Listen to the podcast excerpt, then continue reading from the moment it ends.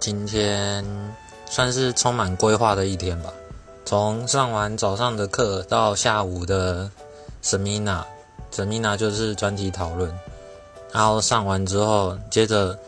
要规划一下这礼拜母亲节要去哪里吃饭，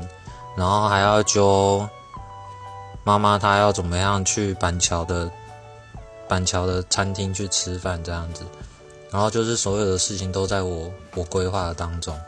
对，啊，觉得好好忙，就回头再来想一想，好像自己好像没有特别，从来没有为了一件事情然后去完整的规划过啊，这种感觉好像是有点不错的，因为可以自己学会同时规划好多种东西，然后忙完之后躺在床上那种感觉真的是很棒，然后最后祝。下面的棉花生日快乐。